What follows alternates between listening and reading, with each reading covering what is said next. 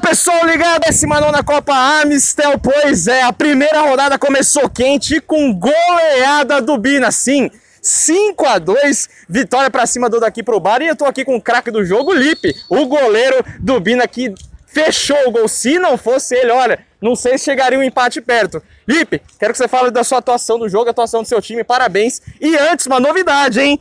Copa Amstel vale uma Amstel. O craque do jogo ganha uma Amstel aí na faixa também, tá aqui teu prêmio. Obrigado. Pode falar aí o que, que você achou do jogo, cara. Feliz, feliz. A gente fez um resultado elástico, é, mas o resultado não refletiu o que foi o jogo. É, no segundo tempo a gente tomou uma pressão grande, mas é isso aí, a equipe tá preparada, soubemos sofrer e que vem os próximos jogos em busca da vitória, as próximas rodadas, a gente tá focado nisso e o que a gente mais quer esse ano é o troféu.